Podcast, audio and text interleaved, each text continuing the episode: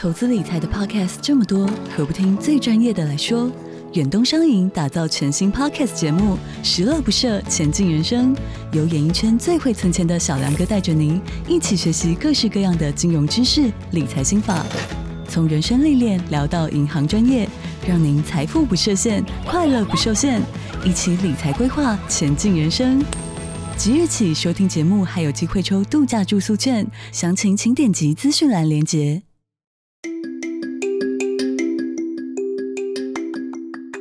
家早安，欢迎收听通勤十分钟 On the way to work。每天早上跟着我们一起掌握最新的国际商业新闻，了解各个产业衍生出来的商业趋势。我们相信每天只要花一些时间，一起进步一点点，长期下来就能够看见巨大的成长。我是 Esther，哟，我是 Tony，让我们一起在通勤的路上前往世界。大家早安，今天是七月十七号，星期一，欢迎回来通勤十分钟。大家早安。那我们在七月九号所进行的商业新闻一零一的讲座已经顺利的结束了，很开心呢，很能够跟通勤组一起。度过一个非常充实的周末早晨啊！那关于商业新闻一零一的讲座呢，其实我们还有两场的重播回放嘛。那这个礼拜呢，这个礼拜的礼拜三会是第一场的重播回放。那在这边呢，也呼吁一下，我们已经把所有的重播的连接呢，都已经寄到了各位有报名商业新闻一零一讲座的通讯组你们的信箱了。如果你们还没有收到这个重播的一个资讯的话呢，请记得要私讯或是用 email 的方式呢，跟我们联系。那我们会再尽快的补上。这个相关的资讯，但是呢，也别忘了可以看看你的垃圾信箱，很有可能是跑到这个垃圾信箱里面啦。嗯，那如果上一场讲座没有跟到的话呢，千万也别错过我们在下一个月呢，也就是八月六号的早上，我们要进行下一次的讲座。那这个主题呢，就是商业新闻一零二效率和如何整理并产出商业资讯内容啊。那这个呢，就是跟我们的商业新闻的节目呢，非常的息息相关。我们会跟大家分享，我们是怎么样 focus 在哎，我们平常节目啊，还有生活，还有工作上面的效率，以及呢，我们是怎么样呢？去找到这些商业资讯之后呢，来去产出，来放在我们的节目上面跟大家分享的内容。那我们也会在近期呢公布这个售票的资讯啊，所以大家记得呢来追踪我们的 Podcast 以及我们的 Instagram、IG on 那个底线 Way to Work 的账号哦。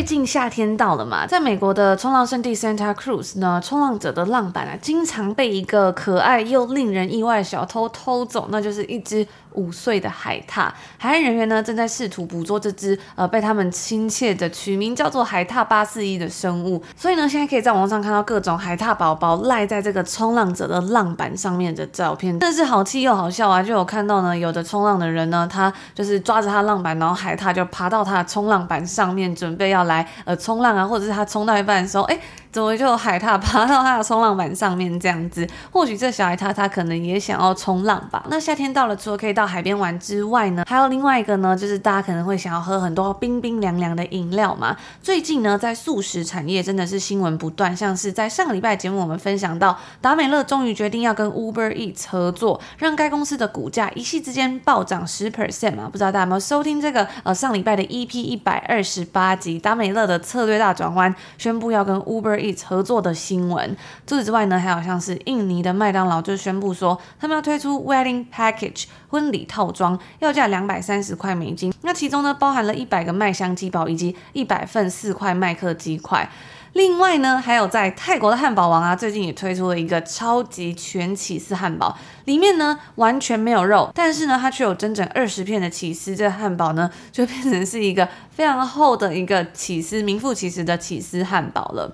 那除此之外呢，最近麦当劳为了庆祝奶昔大哥的庆生活动。他们也特别推出了奶昔大哥的奶昔，就叫做 Grimace Milkshake。那它其实呢，就是一款莓果口味的奶昔而已，就是紫色的饮料。但是没想到这一款 Grimace Milkshake 最后却在 TikTok 上面演变成了网友恶搞的恐怖故事。也就是呢，只要喝下这个 Grimace Milkshake 就会离奇死亡。所以呢，就有很多人恶搞说，诶，他的朋友啊要请他喝 Grimace Milkshake。然后呢，这时候就有网友就会说，我不要，感觉会发生不好的事。然后呢，他的朋友就会跟他讲说，不会啦，真的你。相信我，结果呢？下一个镜头转场就是他倒在地上，然后嘴巴吐着紫色的 milkshake 这种影片啦。那对于一间公司来说呢，可能诶。就是这个产品变成这么离奇啊、恐怖，可能麦当劳会想说会不会是一个很负面啊、让人很担心的事情？但是呢，其实对于麦当劳来说啊，这是一个非常成功的行销活动，就好像有种他们意外获得了一个免费的行销机会一样。因为在推动行销活动的时候，其实是要花非常多的钱，而且也不见得能够真的引起一些呃回馈，或是有一些引引发一些爆红的效应嘛。但是呢，他们却成功创造了这一波这个奶奶昔大哥的浪潮。那稍微来分享一下这位奶昔大哥 Grimace 他的故事，大约。从一九七零年代开始呢，它就已经出现了。当时它的名字是叫做 Evil Grimace，大家比较会记得的呢，可能是这个 Ronald McDonald，就是这个麦当劳叔叔嘛。但是呢，还有像是这汉堡神偷啊，或是奶昔大哥，就是那个只紫色的这一只，呃，算是看起来呢，好像有一点点像反派的东西。那他一开始呢是一个爱偷奶昔的邪恶角色，不过后来呢，他却转变成了一个正派的角色。总而言之呢，我个人是觉得这也是一个还蛮有趣的一个算是行销或者是商业故事，就在这边跟大家分享。我觉得比较可惜的是呢，在加拿大我们这边就是喝不到这个 Grimace Milkshake，不然我也想要来拍一个这个恶搞影片了。嗯，对啊，其实有时候好像发现说，诶，在美国麦当劳会推出一些蛮蛮多他们比较有创意啊，比较。好玩的一些企划，嗯、但其实，在加拿大还有其他的市场呢，就比较少 get 到，就是比较少有办法有看到这些企划了。像是前阵子有这个，好像是什么国际薯条日吧，然后呢，嗯、在以往呢，其实只有国际薯条日，他们就会发送免费的薯条，但今年不知道是怎么了，就是美国的部分呢有免费的薯条可以吃，但在加拿大部分呢，却是只能在 App 上面点 Delivery 外送。然后呢，他就说，如果你点薯条呢，我会给你一千 point。那这个 point 就是一个 reward point，你可以再拿来去兑换它其他的品项嘛。可是总言之呢，就感觉是，哎，跟美国就是相差还蛮多的感觉。嗯，那因为我们之前也有稍微的介绍过麦当劳的商业模式啊，因为麦当劳其实它在美国起家之后呢，它很大一部分的心力其实它是做加盟商的一个、嗯、呃商业模式嘛，所以其实很多的店呢，虽然它也有部分的这个呃门市是直营店，但是很多的店甚至在国外的很多店呢，都是做一个加盟商，就是哎去加盟的一个连锁店呐、啊。所以大家如果来到加拿大吃加拿大的麦当劳呢，你会发现呢、啊，在它这个金色拱门上面呢，有一个小小的枫叶，我觉得还蛮有趣的。嗯，就是代表说，哎，这是加拿大的一个分分店啊，或是一个分部这样子。那其实呢，我我们看到麦当劳它在今年的股价表现呢，其实它在三月的时候有上涨一波啊。那其其实今年至今呢是上涨了将近十二个百分比啊。上个礼拜五呢收盘，它的股价是在两百九十四块美金。那其中一个呢，这个比较 compelling 的一个 case 呢，就是因为。在通货膨胀之下呢，很多人的荷包缩水了，因为很多的东西，不管是出去吃餐吃饭啊，吃餐厅啊，或者是呢你买生鲜的这个食材啊等等的，还有其其他生活一切的成本呢都上升了。所以呢，麦当劳其实在过去这几季呢，他们有看到了很多的人呢，他愿意，他为了要去，呃，他可能还是想要在外面吃饭，或是呢他在外面。买菜或是买食物的时候呢，他没有办法去花更多的钱去买，比如说餐厅的食物，那他就降级一点点的单要贵一点点去买麦当劳，就是诶，在这里呢，其实，在北美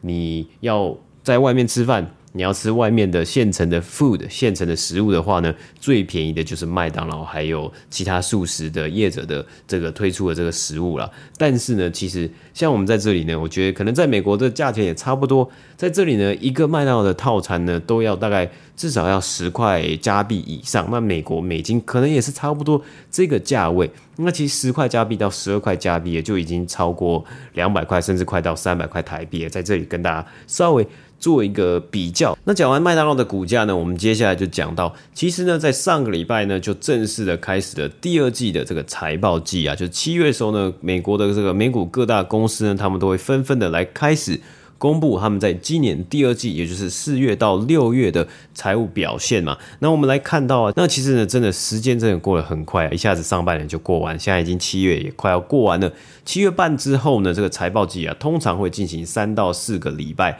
那每个礼拜呢，从上个礼拜开始到下个礼拜。接下来呢，都会有满满的，就是非常多的公司，他们都会密集的在这几个礼拜呢，他们去公布他们这些财报表现啊。那上个礼拜呢，我们也知道，通常财报季的一开始呢，都会有一些几间知名的品牌，还有各大金融类股呢来打头阵啊。那接下来我们就是跟大家分享一下几间呢最新诶公布财报的这些公司啊。第一间呢是百事可乐 （PepsiCo），那它在上一季呢，他们缴出了每股盈余二点零九块的美金的表现啊，击败预期一点九六块。那他们营收呢是达到两百二十三亿美金，也击败预期的两百一十七亿美金啊。那百事公司呢，在今年第二季他们的营收呢也较去年同期成长了十点四个百分比啊。其实这个 PepsiCo 呢一直以来，自从去年啊，或是从有这个通货膨胀的一个现象开始呢，就是大家讨论的一个非常焦点的公司。因为呢，它自从有通货膨胀的一个现象开始之后啊，它就是一直在涨价。而因为呢，这个气泡饮料啊，就他们的汽水，还有呢，他们旗下的这个部门零食部门 Frito-Lay，也就是呃旗下有乐事啊，还有多利多滋啊这些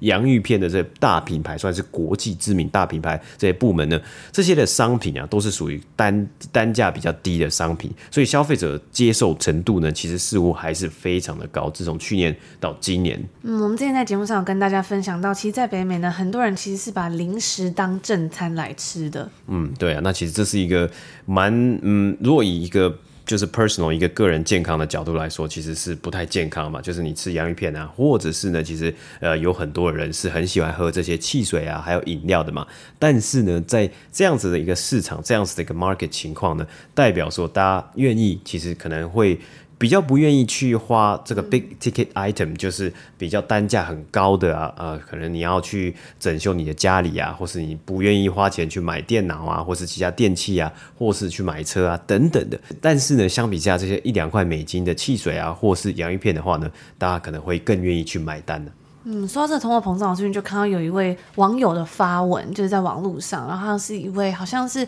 呃长荣还是华航的空姐，然后他就说他刚好飞到洛杉矶，然后呢以往他可能都会出去走走啊、逛逛什么的，但是呢他这次竟然就是选择就是待在饭店，然后就叫了一次外卖，就这样而已。他就说呢以前呢、在那边吃一顿饭可能十四到十六块，然后因为在美国的分量都很大嘛，所以十四到十六块可能可以吃两餐女生的食量这样子。但是呢，他说他那一次点的那个外送，然后只点了一个呃汉堡。几块鸡，几块鸡块，然后还有一个饮料，这样子就要好像二十四块美金哦，因为还要加额外送的费用啊、服务费啊、小费等等的，加起来就要二十几块，所以真的非常的惊人。然后他就说他就是不想要出门啊，他就只想要待在饭店休息，然后赶快再回去工作。这样，我觉得这大概是可以概括一个呃，在这几个月呢，在北美的一个现象。我最近呢也回去翻了一下，我们以前就是在温哥华，我们还住在温哥华的时候，那时候去吃拉面，刚好找到。然后呢，那时候的拉面呢、啊，一碗才十块而已。我不知道这边有没有住在温哥华的通勤族，因为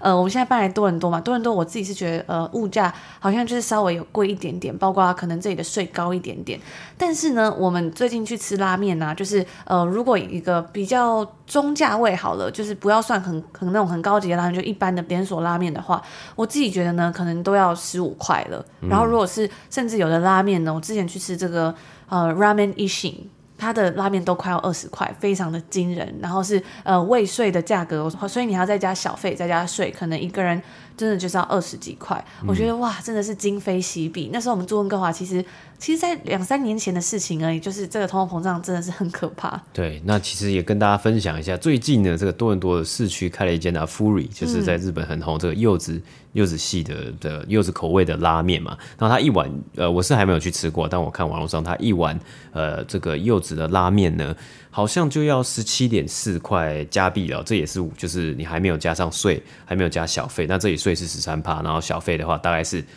应该要给到十二到十五 percent 啊，所以大家也可以自己去稍微算一下，这一碗拉面就会多少钱的嘛，因为最近上个礼拜好像有个新闻是日本也有一个很很红的连锁餐厅。Uh 然后在台湾开汉堡肉的汉堡肉，我们开一个这个新的分店。店然后大家有发现说，在日本好像哎，怎么吃那个套餐比较便宜，但台湾好像比较贵一点。因为我印象我们在去年底的时候去日本，就是做一个小小的度蜜月这样子。然后那时候我们有去吃 free，然后我记得那时候我们两个人，然后点了两碗拉面，然后还有一碗小饭，就是类似那种控肉饭还是卤肉饭这样。嗯、我印象中那一餐大概三千多块日币而已。那它好像一碗面大概就是一千对一千二或者一千五。呃一千五百块日币这样子啦，所以其实真的还是有差。不过本来北美的这个物价就是比较高一点点的，所以好像也还是可以接受。毕竟在异乡可以吃到亚洲啊，或者甚至是台湾味，我觉得都已经是一件很难得然后幸福的事情了。嗯，对，所以这个其实这个物价的这个上涨真的是一个不争的事实啊。那我们也看到，像是在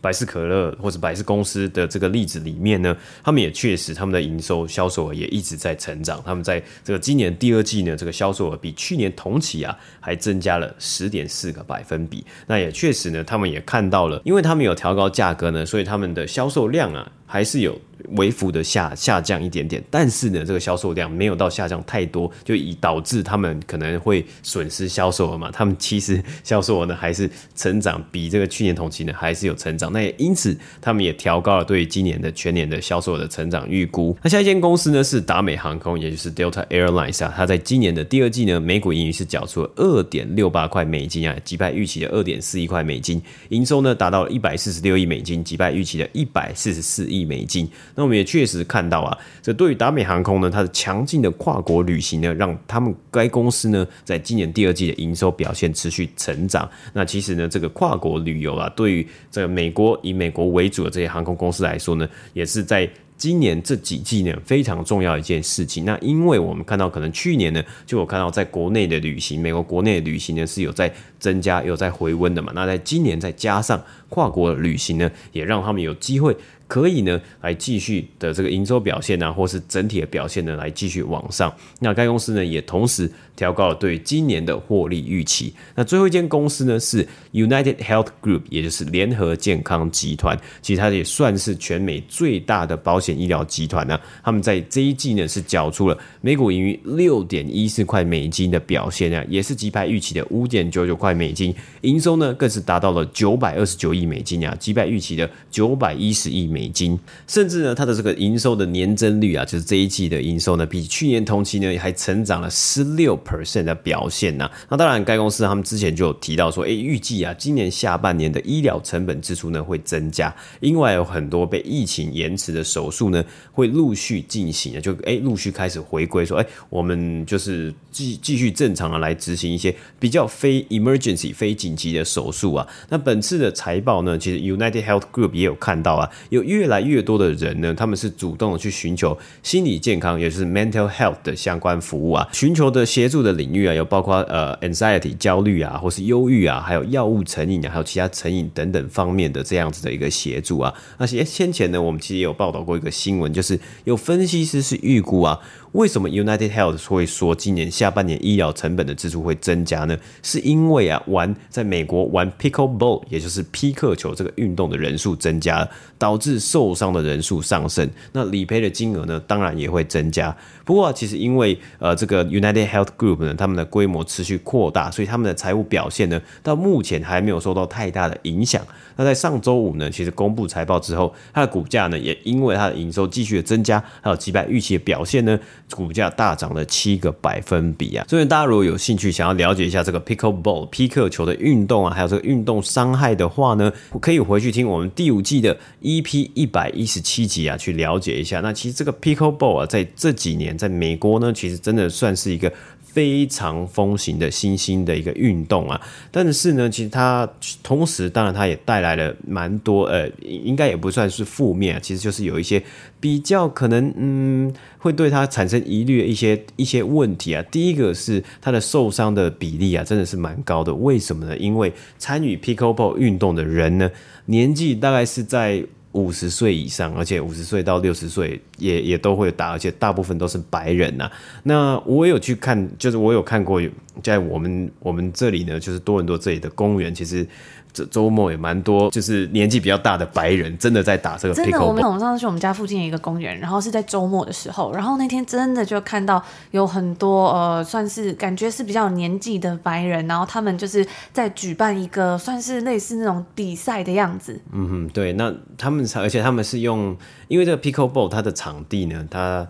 它的形式很像网球，可是它场地的需求不用像网球场这么的大，然后呢，它又没有像可能大概跟羽球场差不多吧。那我们上次看到他们就是用呃这里公园里面的这个曲棍球场，然后把它改改改装成，然后弄成这个呃 pickleball 的这个场地嘛。公园的曲棍球场就是到冬天的时候呢，他们会在地上就是把它做成一个冰的样子，然后就让大家可以在上面打那个 ice hockey 嘛，对就是打曲棍球。但是夏天的时候呢，就融冰了，然后那个地方就可以来做其他的运用。嗯，但我觉得有一个诶蛮蛮蛮关键的地方就在于说 pickleball 啊，它的网子就是它的球网也像网球一样是垂下来的，然后呃，我看每个人呢，他们在打的时候，就是你拿的一个球拍是比较像桌球拍，所以它其实小小的。有有的人会说它很像是网球、羽球还有桌球的一个混血。然后你你打的时候呢，我发现每个人最重要的姿势就是你要蹲蹲的蛮低的，嗯，然后你要快速的运动，因为我们刚刚讲到它的球场没有像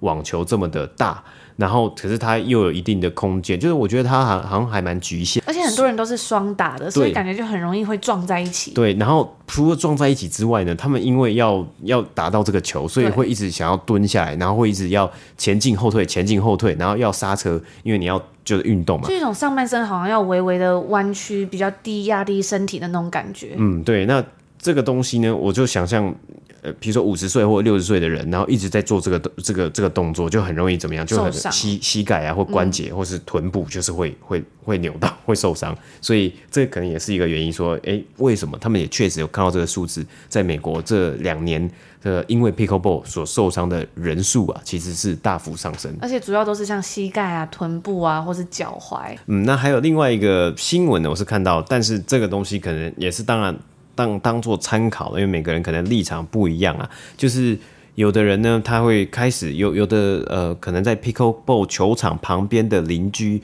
或是居民，他们开始抱怨这个 pickleball 很吵，因为这个 pickleball 它的球好像是空心的，所以打起来就是会啪啪啪啪啪啪，一直会有这个啪啪啪的声音啊。所以，但是这个是一个可能还算是一个争议啊，或是一个待讨论的一个一个议题啊。只是在这边呢，跟大家分享一下，其实在这两年或这几年呢，pickleball 这个词还有这个运动呢，在美国是非常的盛行的。我自己是看到呢，比较多人在抱怨是说，因为呢，它这个场地啊，其实是跟呃网球、羽球是。很像的嘛，所以呢，他就会把这个人家的场地抢走了。对对对。那因为场地，因为它是一个新兴的运动嘛，所以它可能在很多地方还没有那么多专门做给它的场地，所以呢，它就会占用到别的名额。那很多本来要打网球、本来要打羽球的人呢，就会觉得说，哎。我的这个运动的这个场地被你抢走了，不够用啊，就是会觉得有一点抱怨这样子。嗯，所以就变得有一点矛盾嘛，就哎，你是网球派的，还是你是这个 pickleball 匹克球派的，或是你是羽球派的？那这也是蛮好玩的一个 一个消息，一个新闻可以追踪啊。那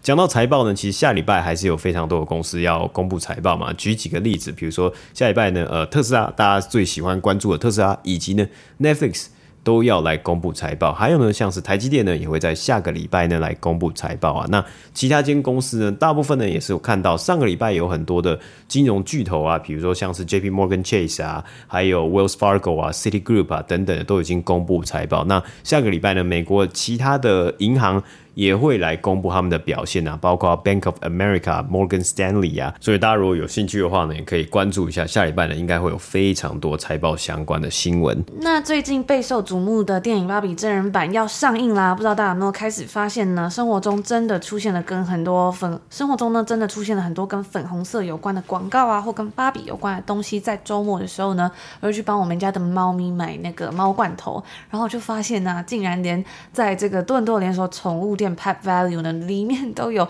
芭比联名的很多宠物服饰，然后除了芭比联名的宠物服饰之外呢，在大卖场的玩具就是一定有的嘛。那另外还有像是很多的呃服装品牌连锁啊等等的，总之大家想得到的东西呢，应有尽有，都有芭比的联名。甚至像我们上礼拜跟大家分享到，我自己觉得最夸张的是这个美国的前进保险公司呢，也有跟芭比做合作。那这也是因为芭比娃娃的母公司啊，成立于一九四五年的美国跨国玩具公司 Mattel，它正在大张旗鼓的展开他们的行销计划。所以可以确定的是，芭比应该会是今年夏天最红的 IP 了。那因为芭比的真人版它上映的日期呢，其实跟另外一部也是很多人在关注的《诺兰电影《Openheimer》都是同一天七月二十一号在北美上映，所以就导致网络上开始流传起各种迷因梗图。那因为两部片的风格可以说是大相径庭，完全不一样。一部呢是由导演 Greta Gerwig 所执导的芭比娃娃改编奇幻喜剧，另外一部呢则是由诺兰所执导的传记惊悚片，讲述的呢是物理学家 J. Robert Oppenheimer 他帮助开发在曼哈顿计划中的第一个核武器。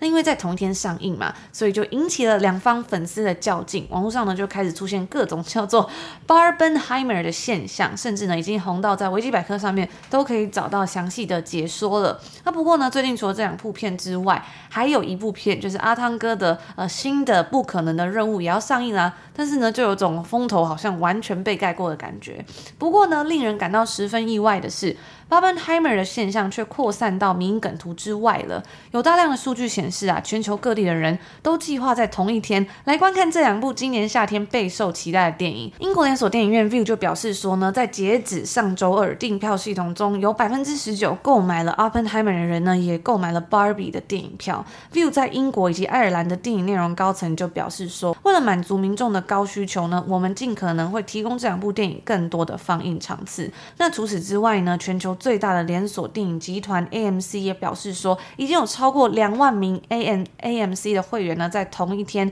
订购了 Barbie 跟 Oppenheimer 的电影票了。所以我觉得呢，这真的是一件非常有趣、非常惊人的一个。所以我觉得这也是一个非常有趣、非常惊人，然后也觉得呃非常厉害的行销活动。在网络上呢，可以找到各种真的叫做 Barbenheimer 的梗图啊，包括像是呃可能这个图片里面呢，有一半是这个 Killian Murphy，就是饰演这位 J. Robert Oppen Oppenheimer。主角这位演员，以及另外一边呢，就是呃，Barbie 跟 Ken 的这个照片啊，所以我觉得非常的好玩啊。那也有很多的周边商品也是应运而生。不知道大家对这两部片有没有兴趣，会会不会去电影院里面看呢？那以上呢，就是我们今天星期一要跟大家分享的所有内容啦。今天呢，其实应该已经算是进入正式进入到七月的下半部分了。那我们在这个周末呢，其实我们有在我们的 Instagram 上面跟大家小小的分享了一下我跟 Tony 的爱情小故事。我 Tony 我看到呢，真的是哎，觉得真的是觉得还蛮害羞的，呃，但是也非常开心，有很多通勤族不嫌弃，一直敲完要我们分享，我才努力的把这个文章生出来，然后稍微回想了一下以前的这些小故事，觉得也还蛮难忘的。之后呢，可能呃这个礼拜有机会再来跟大家分享，或者是大家可以到我们的 Instagram 的精选，我放在我们的日常账号 on the 一个 on the 一个底线微点 daily 这个账号里面。嗯，那其实就是很难得，刚好有这这个时间。可以稍微的整理一下这个以前的故事啊，然后跟大家分享。因为一直以来其实有很多的通灵组就有在敲碗啊，或是在询问嘛。那我们或许呢，呃，未来之下接下来呢，我们就定期的可以在我们的 IG 上面呢，我们的 IG 账号上面跟大家呃分享这些故事啊。那那所以大家也记得要追踪我们的 IG 账号哦。那我有看到有的通勤族就说，哎，看完这个故事好像又更认识你们更多，然后我也觉得蛮开心的，因为平常在节目上呢，可能分享比较多是商业故事嘛，一直没有机会呢跟大家分享一些呃更多是我们可能我们在加拿大的工作啊、生活啊，或是一些我们的小故事。对对，就觉得说，因为常常会有通勤族跟我们分享你们的小故事啊，或者是你们在听通勤十分钟啊，然后对你们生活还有工作的帮助嘛，所以我也觉得很开心。那如果你们有想要听更多的内容的话，也欢迎可以跟我们说，我们之后呢应该会再稍微整理一下，跟大家分享说，哎，为什么我们会一起到 UBC 读研究所？那这阵子呢，我们也在庆祝我们的 Podcast 通勤十分钟成立满三周年，我们也准备了超赞的特别回馈要给通勤族，只要在七月底之前在 Apple Podcast 上面。开启免费试听，就享有一个月的免费试听哦。原本是只有两个礼拜，也就是可以立刻赚到五百九十块。那最重要的是呢，开启订阅之后啊，所有过往的付费集数，像是我们今天提到的，比如说讲到这个芭比的行销计划，还有呢，讲到这个 pickleball 这个运动呢，它是为什么会造成这个医疗的成本呢持续的增加，还有持续的上升。就是开启试听之后呢，所有的付费集数是都可以收听的哦。那一直以来也非常感谢所有的通勤族的支持跟陪伴。虽然每天日复一日要做 podcast 还有创业，真的不是一件很轻松的事情，但是呢，看到大家喜欢我们的节目，然后看到订阅用户的成长，就让我们觉得真的非常的充实，非常的有干劲，要继续的努力下去。那也谢谢所有的通勤族的支持跟陪伴，让我们有源源不绝的动力继续创作。就在这里祝福大家，今天星期一有一个愉快开始，美好的一天。那我们就。明天星期二见喽！明天见，拜拜。拜拜。